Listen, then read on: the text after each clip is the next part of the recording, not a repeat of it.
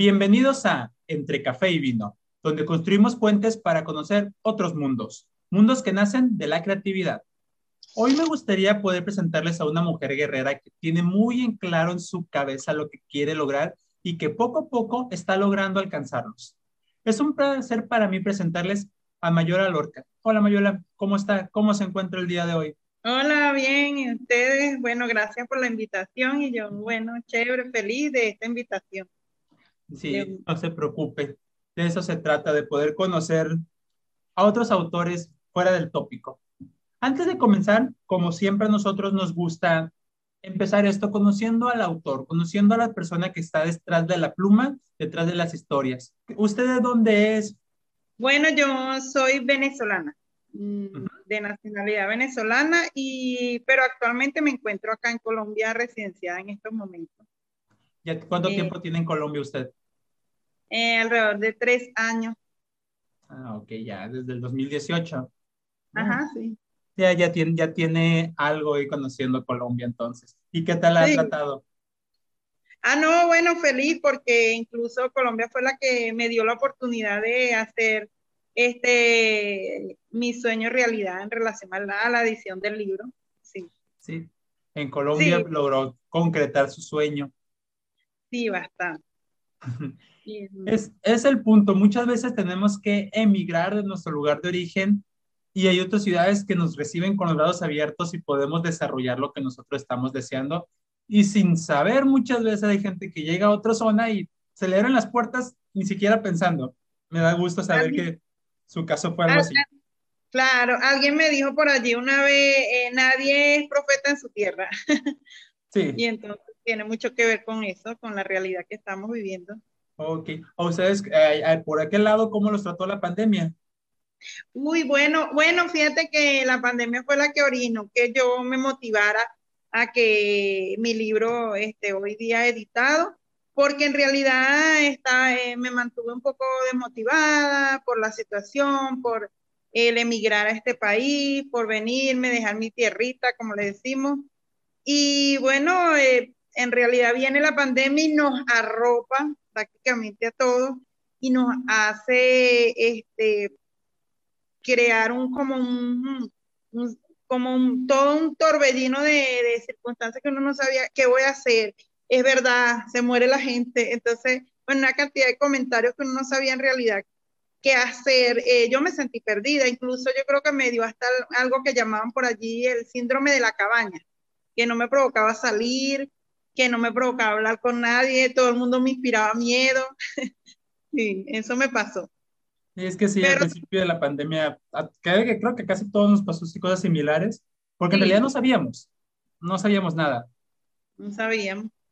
Y pero sin embargo, ese encierro generó en mí que yo este, dijera, no, ya, este es el momento de escribir, este es el momento de terminar mi obra y, y, y buscar opciones eh, para que mi libro llegue a, o sea, no, en realidad es mi libro con otros autores, yo esto, eso es una antología. Pero bueno, yo busqué una opción de que aunque sea mis letras estuvieran plasmadas en, en un libro.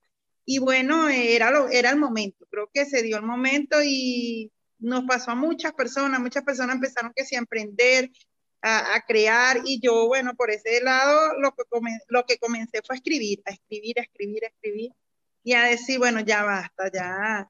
Bueno, ¿no? Eh, y que eh, fue un momento de, de, comenzar y de empezar a crear cosas que yo tenía prácticamente olvidadas y, y de, yo me sentía muy decepcionada de, de, que en mi país no pude hacerlo y pensé que aquí no se podía tampoco, pero creo que nada, nada es imposible, todo es buscar los hechos, cómo hacerlo, eh, investigar, indagar, y eso fue lo que yo hice. Empecé a buscar qué editoriales me recibían y participé en una convocatoria. Y allí entonces ahora el, el resultado de todo eso es tener mi otra creación. Para mí es como mi, eh, yo tengo dos hijos y ese es mi tercer hijo. el tercer hijo. Y sí, es cierto, la pandemia orilló a muchas personas, muchos perdieron el trabajo, indiscutiblemente. Separó de industria, separaron negocios, todo. Pero esto también generó una necesidad de las mismas personas que empezaron a crear, comenzaron a emprender, comenzaron a hacer. Mi padre tiene la frase que de lo malo lo bueno, yo siempre he dicho que a muchos sí nos pegó en la torre, tal vez en algunos proyectos, en el trabajo, en lo que sea, pero nos dio oportunidad de, hacer otras cosas. No todos tal vez sale, sale, desgraciadamente así es la vida, pero es parte de, y o sea, sí permitió un cambio de paradigma, aunque fue un reto, siendo sincero, vivir esto, fue un reto, pero es algo que nos, nos orilló, así completamente nos orilló a ser mejores, a buscarle otras cosas, y en su caso, hoy ya tiene su, su primer, es un libro de colaboración, pero tiene su primer novela ya publicada. ¿Cómo se sintió cuando, o más bien, cómo fue ese proceso de comenzar a escribir? Eh, bueno, no, me sentí, eh, fíjate que tardó un año en llegarme la obra ya eh, impresa. Y, y, el día que llegó yo no pensé que iba a ser tan emocionante cuando lo abrí y leí allí, esto lo escribí yo, yo, yo, todo esto es mío. Y más que yo allí hablo de personajes muy interesantes que fueron trascendentales en mi vida. Y entonces leerlo, Mm, bueno, fue súper emocionante. Em, creo que fue como cuando me gradué de licenciada, el recibir un título de tanto esfuerzo, de casi cinco años de estudio. Entonces, esto es algo muy parecido, porque no es un logro que, se obtiene así de fácil, es un logro que hay que este, buscarlo, em, prepararse, em, bueno, infinidad de elementos que tienen que, que darse para que todo ese regalo que me dio la vida porque para mí es como un regalo de la vida, em, yo tengo hoy día en mis manos. Entonces, eso fue, fue genial, pues, genial. Aprovechando que me está diciendo que se tuvo que preparar, ¿cómo fue su proceso creativo? ¿De dónde comenzó? ¿En qué se basó? ¿Cómo fue ese decir, lo voy a hacer? Ah, lo hice. Bueno, no, yo de niña siempre he sido una persona muy creativa. Me encantaba pintar, colorear, crear historias, que si yo, creo que yo hubiese sido una gran ilustradora, porque me encantaba hacer muñecos y hacerle una historia y tú te llamas Pedro y tú te llamas Juan y no sé qué. Pero eh, yo, yo vengo de familia campesina y, y esa familia en ese momento, todas las familias que estaban alrededor y, y, y todo el trabajo que teníamos no, no nos permitían a los niños Em, como por decir, em, tener ese tipo de sueños. Y entonces mi abuela siempre decía, niña, no, no, no inventes, no hagas locura, hay que seguir creyendo, pero en la realidad hay que pisar, pisar firme.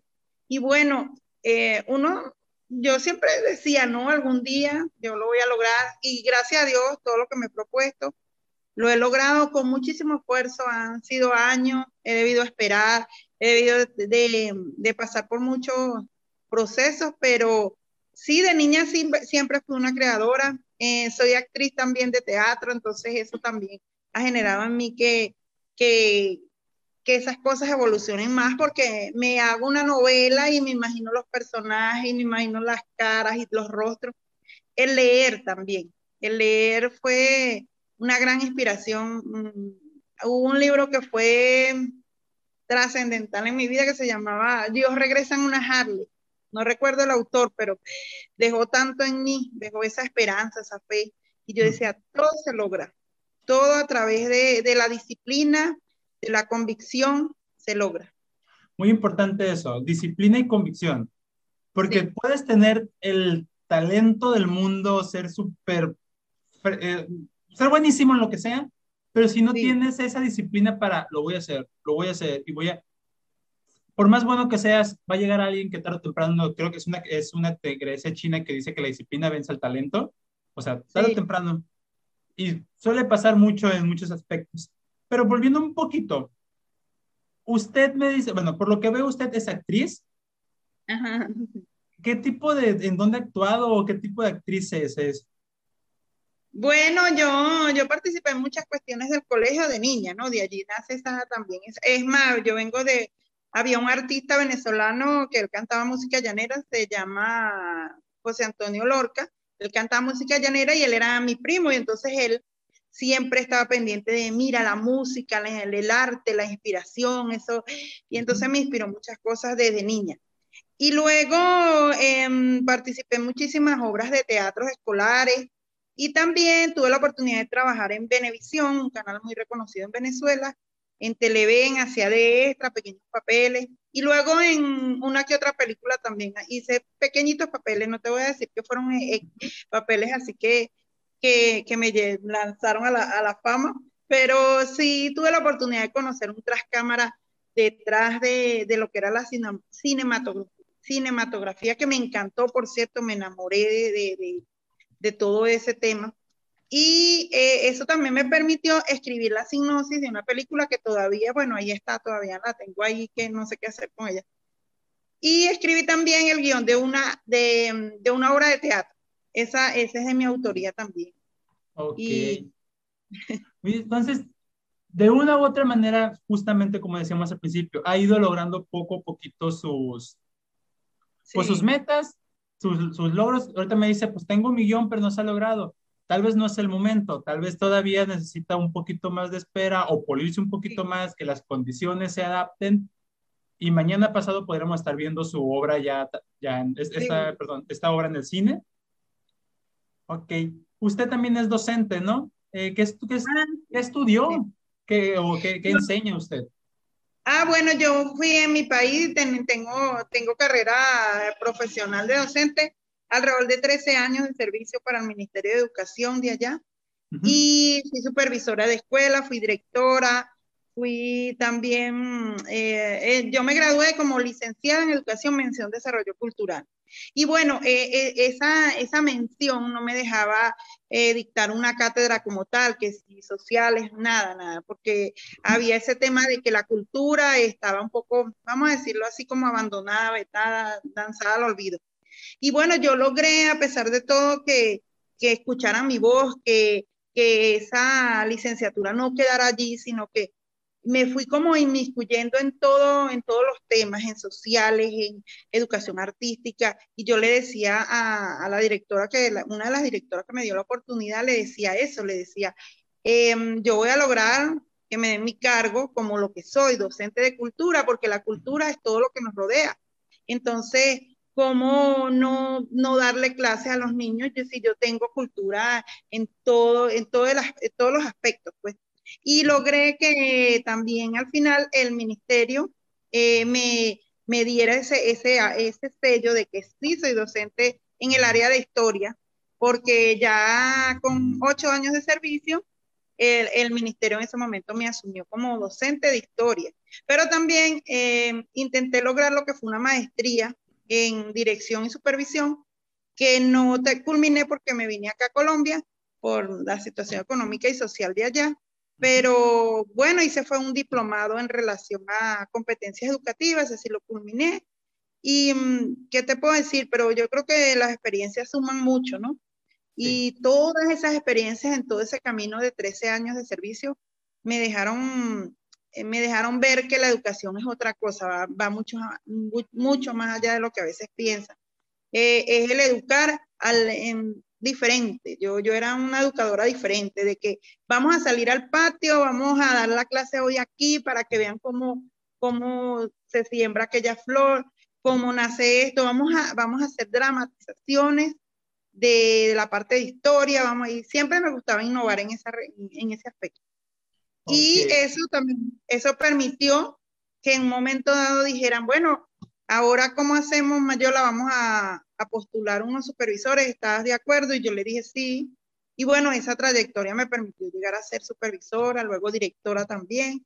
Y fueron infinidad de experiencias y yo creo que uno sigue viviendo experiencias y esos son libros, libros y libros que uno seguirá escribiendo. Yo creo que este no es este va a ser el primero de muchos Aquí al llegar a Colombia mi experiencia ha sido totalmente diferente porque he debido que si limpiar otra vez de nuevo, como todo inmigrante, y que si hacer actividades que no me competen, pero yo lo he hecho con amor, con pasión, porque creo en Dios, creo en un Dios todopoderoso y porque sé que estas son las experiencias que me van a servir a mí para seguir escribiendo. Incluso una señora acá, una señora colombiana, que conocí, que fue la primera que me abrió las puertas en, en relación a, lo, a, laboral, a la parte laboral, me, me regaló una historia que tengo por pendiente de también editar. Me regaló toda una historia y es fascinante pues la historia. ahorita me decía, o sea, eh, todo está rodeado de cultura, y sí es cierto, de cualquier parte, de cualquier conversación, de cualquier persona, podemos encontrar una historia fascinante. El problema es ese punto de detectar la historia, de tratarla de entender y como acaba de decirlo, después editarla, por decirlo así, y pasarla al papel de cierta manera de que se, esa historia se desarrolle. Completamente de acuerdo en ese aspecto de que cualquier aspecto en la vida puede ser traducido mañana pasado a una historia ya escrita, ya desarrollada. Quiero hacerle una pregunta y la verdad, este, antes de que se me olvide, se la voy a hacer.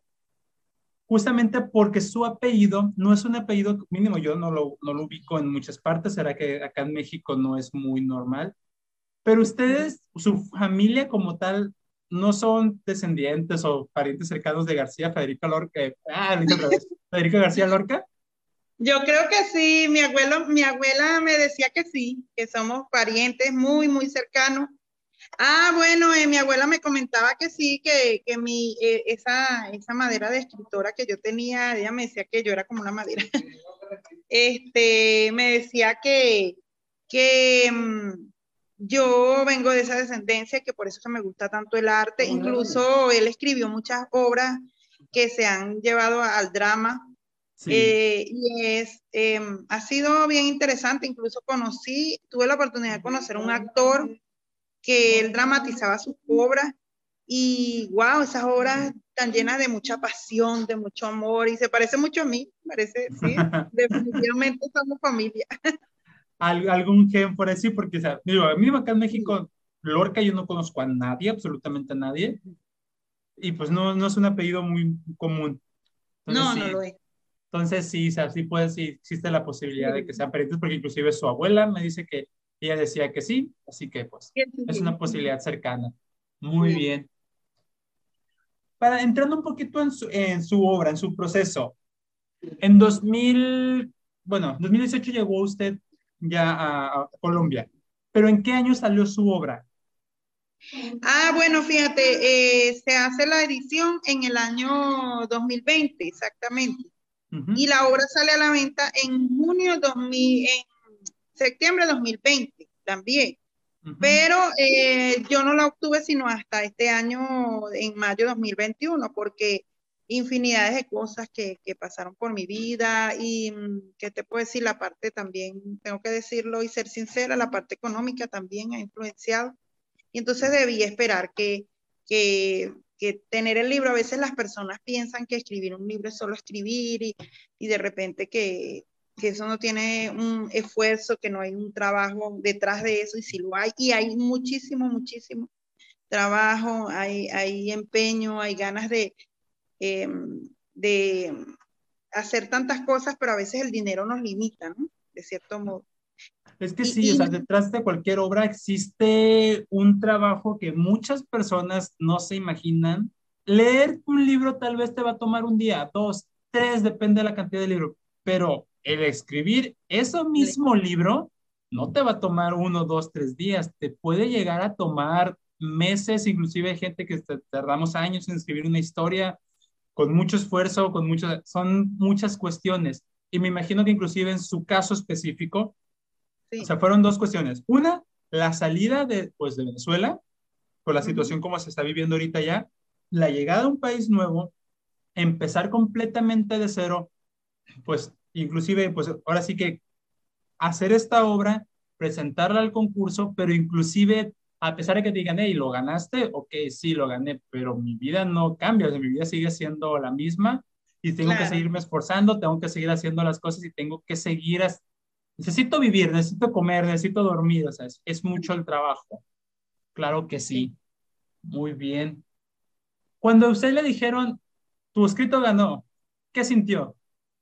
Ay, no, yo me sentí súper feliz, yo no lo creía, yo decía, de verdad le van a prestar atención a algo que yo escribí, no puede ser si es verdad, porque mucha, gente me dijo, mucha gente me dijo, no lo vas a lograr. Mucha gente me dijo en mi país, ay, por Dios, eso escribir, eso, una, eso no, no tiene sentido, ¿cuánto vas a ganar por eso? Y yo no, voy a ganar, no sé. Mira, lo primero que quiero ganar es un legado. Y un legado, ¿por qué un legado? Bueno, porque yo quiero dejar un legado de lo que yo escribí, yo quiero que cuando las personas lean, y lo dice muy bien mi, mi escrito, que cuando las personas lean mi parte digan, wow, lo que ella dice tiene mucha razón, este, em, todas las personas que mueren van dejando algo, dejan un legado, dejan una enseñanza, un aprendizaje, y de eso se trata, de eso se trata lo que yo quise eh, llevar a las letras. Em, que, que, todas las personas que tengan la oportunidad de leerlo les quede algo. Como a mí me quedó en esa oportunidad que leí Dios regresa en una Harley. Y, y, que me quedó aquel sentimiento y aquella tristeza. Yo cuando incluso lo leía, yo me trasladé, yo me imaginaba a Dios, yo me imaginaba a la enfermera, yo me imaginaba todo, todo un escenario. Eh, yo no sé si a muchas personas les pasa cuando leen, pero bueno, a mí me pasó, e, e, e, esa, esa es una magia, ¿no? la magia de leer. Y, y, sí, y lo que tú mencionabas hace rato eh, tiene mucho, mucha razón, tienes mucha razón. Han sido muchas cosas que en mi vida han pasado que también me han enseñado que todo, si se puede, yo quiero comentarlo aquí. Em, yo tuve la oportunidad de, de atravesar muchas situaciones que, que, marcaron mi vida, entre ellas un cáncer que me tuvo casi que paralizada, mi vida se paralizó por alrededor de cinco años. Y, y, eso me permitió a mí nutrirme más, humanizarme más, sentir más que, que la vida es, eh, son oportunidades, son oportunidades que van llegando y que Dios nos dice, espérate allí, si te quedas, no te quedas, y si te quedas por algo, entonces trabaja en ese algo. Sí. Creo 100%. La comprendo muy bien ese aspecto y comparto, ya que, pues, desgraciadamente en mi familia también ha habido esa parte. Mi madre tuvo un problema hace algunos años, gracias a Dios ahorita está bien, pero sí es un cambio de paradigma completamente al conocer una enfermedad de ese, de ese tipo. Aprovechando que comenzamos a hablar de su obra, yo sé que es un libro recopilatorio de nueve autores, si no me estoy equivocando, de nueve autores. Este... No, 39. Ah, 39 autores. Ok, eso, es un libro considerablemente grande. Sí. Muy bien. ¿Desde qué? No, no, sí, es un libro grande. Ok, aprovechando esta parte, ¿las historias en general tienen algo que ver o cada autor simplemente fue independiente y la editorial pues ahora sí que las juntó? La, la editorial las escogió en base a, a, a historias que vienen desde, eh, por eso se llama desde adentro, porque vienen desde adentro, desde el alma de cada autor, ¿no? Y entonces son eh, historias que a lo mejor ya habían escrito, a lo mejor les pasó como a mí, que ya yo la tenía parte de esa historia escrita, pero que vienen desde el alma y que eh, afloraron en toda este, esta situación de la pandemia, porque incluso este es un libro de cuarentena que se, se llama así de cuarentena porque fue escrito en cuarentena, en esa cuarentena donde nos encerraron a todos donde todo estamos bajo un encierro. Y sí, hay personas que allí narran las experiencias desde adentro, desde su casa, desde, desde las situaciones que vivieron. Otras personas narran poesía de lo que sienten de adentro, desde el alma. Eh, allí, ahí también, allí está una autora mexicana, no recuerdo el nombre, son muchísimos, pero sí, sí, tengo entendido que ella, ella habla también de, porque la vi en una entrevista y, ella habla también de una historia muy parecida a la mía, que es de historias de vidas pasadas. Entonces, em, sí, son historias que vienen desde el alma, desde adentro, desde lo que sentimos cuando estamos encerrados. De...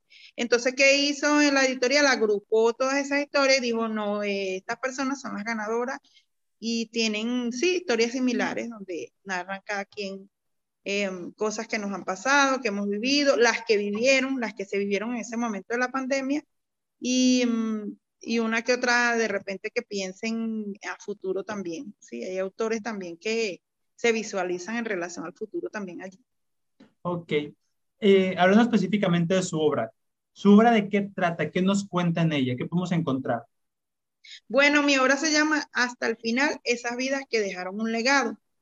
Allí hablo, allí debí dividirla por la cantidad de páginas que solo exigía la editorial y la dividí en una primera parte donde solamente aparecen 10, 11 personajes. Eh, son alrededor de 22 personajes, pero solamente menciono 11 en esta parte. y fueron los que desde el mismo momento que yo nací eh, hasta cierta parte de mi vida eh, tuvieron esa influencia en todo mi ser, en toda mi vida, en toda mi espiritualidad y todo lo que yo soy. Creo que todas esas personas eh, fueron haciendo un poquito de mí. Yo, yo crecí y nací, pero ellos fueron haciendo parte de mi vida y de, de todas esas experiencias que, que, yo comienzo a vivir. La primera persona que nombro y le brindo como un homenaje, ¿no? También.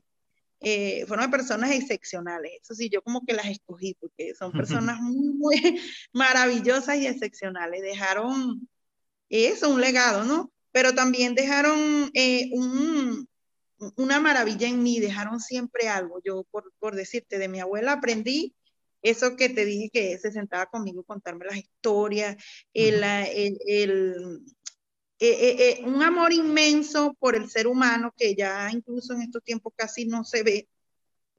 los hijos sí quieren a sus padres, a, sus abuelos y todo, pero el amor con ella fue tan, tan incondicional que yo incluso tuve la oportunidad de viajar a, a Indonesia, a, a otro país, a Aruba y mudarme. Y yo por el amor que sentía por ella, rechacé esa oferta. Entonces, allí hablo de eso, de, de lo que nos deja el amor, de querer a una persona hasta el fin de sus días.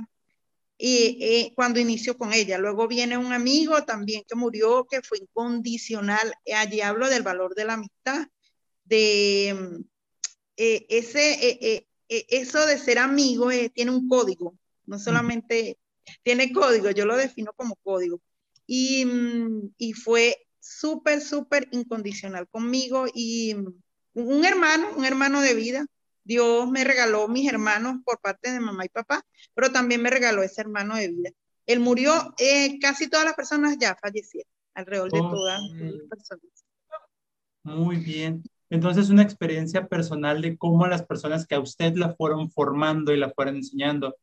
Eh, no me, si no me equivoco, hay un dicho que dice que somos la suma de las cinco personas con las que más nos juntamos, pero estaba hablando en el instante en el que estamos. Pero obviamente cada persona que va quedando atrás de nuestra vida en cierto momento, pues nos van dejando algo, ya sea bueno, ya sea malo, pero nos van formando poco a poquito y eso es algo pues bastante importante, bastante bueno y reconocer, como dice usted, hay ciertas personas que son trascendentales en la vida, que son las personas que usted le quiso hacer el homenaje. Muy bien, me gusta la idea, también me gusta la idea. ¿Conmigo que se llamaba el libro completo, perdón? El libro se llama Desde Adentro. Y mi obra, o sea, lo que yo llamo mi obra, que es mi, mi bebé, mi niño, es hasta el final esas vidas que dejaron un legado, que me parece espectacular el nombre porque eh, yo hablo de un hasta el final de todo. Hasta el final uno lucha, hasta el final uno ama, hasta el final uno estudia, hasta el final uno cree, hasta muchas cosas. Entonces creo que eh, tiene que ver mucho con la vida. Eh, ese nombre, ¿no? Ese nombre se lo regaló mi, me lo regaló mi hija. Yo le dije, ando buscando un nombre para el libro. Entonces ella me dijo, mami, hasta el final.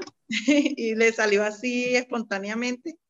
Y bueno, se quedó, incluso ya lo tiene tatuado en su brazo. Y me dijo, ay oh. mamá, yo, amo ese nombre porque habla mucho de ti, pues, de todo lo que has vivido. Y yo le digo, sí, em, habla de eso. Y la segunda parte se va a llamar eh, em, El legado que debía aprender, que habla de eso mismo, viene de esa, el resto de las personas que me faltan. Eso es lo que le quería preguntar, ¿qué sigue después? Ahorita ya consiguió esto, sí, ¿cuál es su siguiente plan? Bueno, eh, yo deseo enormemente que, que, se me dé lo de la, esa, esa segunda parte donde hablo de la, son alrededor también de 12, porque pensé en incluir otra persona que se me estaba quedando por allí por fuera. Ajá, está esa persona, está, eh, eh, ya serían alrededor de 12 personas que me falta mencionar. Está la historia que me regaló la señora de Colombia, que se va a llamar Blanca Luna. Eh, y está otra, otra historia que también me regalaron, me regaló una chica de aquí, eh, ella es española, pero está en Colombia también. Y me regaló su historia, bien interesante la historia. Yo sé que va a dejar, va a dejar mucho también, muchas enseñanzas, mucho, muchos legados, esa historia. Y, eh, y, bueno, sumado a eso, cosas que se me, siempre se me vienen en la mente, incluso un canal hace poco de Facebook de México me contactó yo participé, tuve la oportunidad también de participar como en un concurso para historias de, de, terror, cuentos de cuentos de, de terror, de cosas de ese. Y me fascinó la idea. Yo no sabía, nunca había explorado ese tipo de historias. Tengo muchas cosas en mi cabeza, pero nunca había, esa parte no la había tocado, pues ese tema, ese, lo que es esa, eh, ese género. Y, y creerás que, bueno, participando en ese concurso, quedé, eh, eran alrededor de 30 personas y eligieron luego al final 5 y yo quedé como la número quinta, pero lastimosamente, claro, habían escritores mejores que yo, pero me quedo satisfecha porque creo que, que sí, que tengo, que tengo talento y no lo sabía. es que, pero ese es el punto, o sea, como cualquier, como cualquier disciplina, como cualquier actividad, tenemos que estarlo haciendo, tenemos que estarlo repitiendo y, es, y la constancia es lo que nos va a llevar a ser mejores poco a poco. Eso es indiscutible y completamente cierto. Ok, antes de tener que despedirnos, quisiéramos saber un poquito, bueno, la pregunta que siempre hago, y más que usted ahorita, pues veo que está en esa rama. Acá en México se llama la SEP, que es la Secretaría de Educación Pública. Supongamos que usted fuera la persona encargada de la educación de los niños, de los jóvenes, ¿Habría algún título, algún libro que usted dijeran, yo considero que tienen que leerlo todos? ¿Cuál sería? Oye, yo creo que he notado que sí, que, por decirte, la, cátedra de, teatro es, es algo como nuestra cátedra, ¿no? En casi, en muchos países y, y, veo y entiendo que, que, lo ven como a veces como un hobby, como algo tan, pero yo, yo que he tenido la experiencia de trabajar con niños, creo que yo teniendo un poder tan inmenso así de, llegar a ser, por decirte, un político, un influencer o algo así, hablarían sobre eso, que escribirían sobre todo lo que deja eh, dramatizar, todo lo que tiene que ver con teatro, drama, pero en, en el entorno escolar. Porque tuve una experiencia muy fabulosa en relación a eso. Eh, los niños no eran de, oye, ¿cómo te puedo decir? Eran intolerantes, eran, eran, eran niños como, allá le decían desadaptados, que la palabra es bien fea, ¿no? Pero yo, yo, yo, me, yo me, me sentaba con ellos y, y, les daba como esa clase y les decía, eres el actor, tú no sabes si tienes de repente algo de, de músico en ti, ¿te gusta la música? Vamos a cantar, le decía. Y ellos empezaron a explorar esa parte y el cambio fue rotundo, del cielo a la tierra. Y creo que esas experiencias dejan mucho, mucho, mucho en el niño. Incluso tuve la oportunidad también de participar en un programa de mi país, programa, el programa Simón Rodríguez. Simón Rodríguez fue el maestro de Simón Bolívar. Y sí, y, él se llamaba así, Simón Rodríguez. Más, yo amo a Simón Rodríguez. Fue uno de mis personajes favoritos de la historia. Y, Simón Rodríguez, este, de colocaron Simón Rodríguez al programa porque hablaba de eso, de que al niño, al estudiante, desde sus primeros años de estudio, hay que enseñarles no solamente a estudiar y a copiar y a que aprendan la historia, la matemática, la física, sino también a crear. Entonces, si yo me dijeran que tuviera que escribir un libro, yo creo que hablaría de eso, del crear, pero crear desde el alma, desde lo que sentimos, eh, con la música, todo lo que tenga que ver con, con arte y con, bueno, no diría cultura, porque como te dije, cultura es todo lo que nos rodea, pero sí diría que, que tiene, que tiene que estar todo el arte inmerso en, en ese tema, ¿no? De ese libro, para que los niños empiecen a conocerse a sí mismos, porque a veces ni se conocen. a veces... Antes de despedirnos, quisiera saber si hay algo que tú les quieras decir a nuestra audiencia. Bueno, yo em, les quiero decir que primero que crean, que crean en, sus sueños.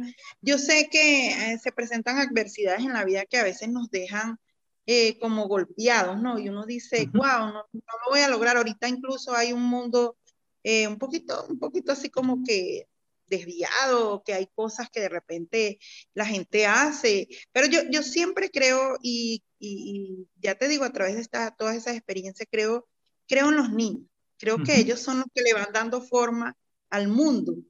Y, desde, y desde que nosotros creamos en los niños, nosotros los adultos, podemos crear un mundo mejor, porque eh, los niños son, eh, son eso, eh, el pilar del futuro, de todo.